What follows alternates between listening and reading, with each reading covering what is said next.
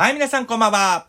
発達心理サポートセンターの車重則です。さあ、今日もね、えー、質問に答えていきます。発達心理サポートセンター車重則のごちゃ混ぜラディオ。さあ、今日の質問は、えー、だ、えー、ウィスク4検査の WMI って何？というご質問です。えっ、と、島根県在住のダイヤモンドダストさんですね。はい、ダイヤモンドダストさん、ありがとうございます。えっ、と、まず、ウィスク4検査っていうのは何なのかっていうと、まず、ウィスク4って、ウェクスラー式の知能検査なんですね。ぶっちゃけ知能検査なんですよ。だから、知能を測るものになるので、まず、ウィスク4検査で、その子がね、え発達障害があるのかどうかっていうのを判断することはまずできないんですね。で、その子に発達障害があるのかどうかっていうのは何で判断するのかっていうと、えー、アメリカの精神学会が作った DSM-5 っていう診断基準とか、あと、あの、WHO ですね。あの、コロナでね、結構話題になってた、まあ、出てきてた、その WHO 世界保健機関が作った、えー ICD-11 っていう、あの、国際疾病分類基準っていうのがあるんですね。で、それで診断するんですよ。だからまずウィスクっていうので、発達障害とは診断はできません。その中で、えー、ウィスク4っていうのは FSIQ というトータルな IQ と、あと VCI、PRI、WMI、PSI っていう4つの指標得点に分かれるんですね。で、その中の WMI って何なのかっていうと、WMI はいわゆるワーキングメモリーと言いまして、ワーキングメモリーっていうのは、ぶっちゃけ簡単に言うと短期記憶です。で、さらに詳しく言うと耳で聞いた短期記憶なんですね。だから WMI 低いってことは、例えば何か指示を出される。A やって B やって C やなさいって言ったとしても、えー忘れちゃう可能性がありますよと。忘れちゃう可能性で、これは別に悪気があって忘れるわけではないんですよ。もう、なんだろうな、もう特性なんですよ。もう忘れっぽいっていう。だから WMI 低いってことは、そもそも口頭の指示。要は、え言葉で、言葉って言ったらおかしいですね。もう口頭の指示は出しちゃダメってこと。忘れちゃうから。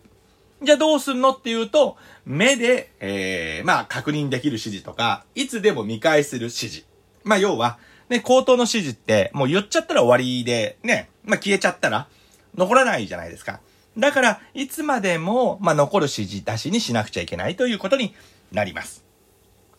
あの、WMI 低いってことはどういうことが考えられるかっていうと、えっ、と、お勉強もあんまり得意ではないですよね。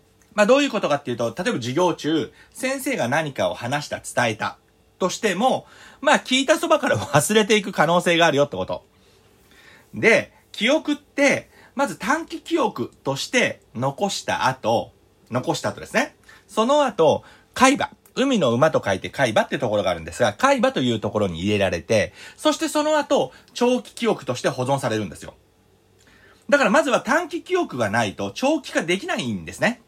で、長期化できないと、まあ、要は一生懸命勉強したとしても、一夜漬けで全て忘れてしまうっていうことになります。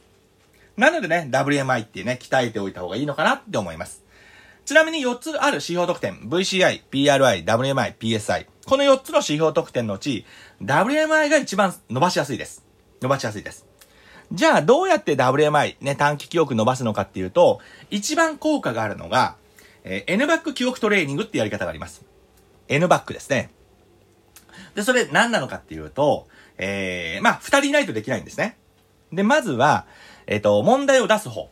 問題を出す方は簡単な計算問題を出すんですよ。例えば、1たす2は3とか、2たす2は4とか、2たす3は5とか、1たす8は9とか。で、簡単な問題を出しつつ、その簡単な問題の簡単な足し算でいいんですよ。答えをその場でどんどん答えてもらうんですね。答えてもらうんですが、が、答えた、その答えをどんどん覚えてもらうんです。だから最初1たす2は3つったら、まず3を覚える。で、3って言って3と覚える。2たす2は4つったら、えー、これで3と4が積み重ね、重なりましたよね。そして、1たす4はで5って答えつつも、3、4、5って覚えると。で、次は1たす8はつったら9と。したら9も覚えるっていう風に、答えを、まあ、出していきながら、記憶していく。そして N バック記憶トレーニングの N っていうのは変数の N なんですね。ここで何が起こるかっていうと、足し算ではなくて、例えば、4問前の答えは何ですかっていう、N イコール4ですね。4バックすると、記憶していた答えを思い出しつつ、2みたい、あ、2、3か、3って答えるんですよ。だからそれがね、足し算がどんどん積み重なっていって、例えば2バックだったり、ね、難しいのだと6バック、7バック、8バックみたいなような形で、自分が答えたその足し算の答えをさらに、要は記憶していって答えていく。これ、めちゃめちゃ IQ 上がります。これ短期記憶めっちゃ上がります。で、大人になってからでもいくつになっても上がります、これ。これは結構効果的です。はい。まずこれがね、えっ、ー、と、聴覚的短期記憶の伸ばし方です。はい。あとはね、あの、視覚的短期記憶って考えると、まあ、PSI っていう項目なんですが、視覚的短期記憶を簡単に伸ばす方法としては、えっ、ー、と、トランプ。あの、トランプってあの、大統領じゃないですよ。あの、大統領じゃなくてあの、52枚あるトランプです。トランプの、えっ、ー、と、神経衰弱。あれめちゃめちゃいいです。神経衰弱。で、神経衰弱を、まあ、要は52枚でね、多いっていう子供は、僕とかね、あの、全然 WMI 発達してないとか、ね、短期記憶弱い子は、もう、えー、なんだ、4枚でやってたことあります。4枚。だからもう組み合わせがもう決まっちゃってますよね、4枚。4枚やって、6枚やって、8枚やって、でね、どんどん増やしていったことあるんですけれど、で、そのね、あの、神経衰弱も、バラッバラに、あの、神経衰弱ってね、あの、並べて、えっ、ー、と、記憶するのが早い子もいれば、七並べを裏返しにしたような形で、綺麗にね、整頓して、あのー、していた方が記憶しやすいこと。二パターンあるんですね。で、子供によってバラバラな方がいいパターンと、整理整頓してあった方がいいパターンと、記憶の実は、定着の仕方って違うんですよ。なのでね、そんなのを確認しておくのもいいのかなっていうふうに思います。よろしいでしょうか。はい。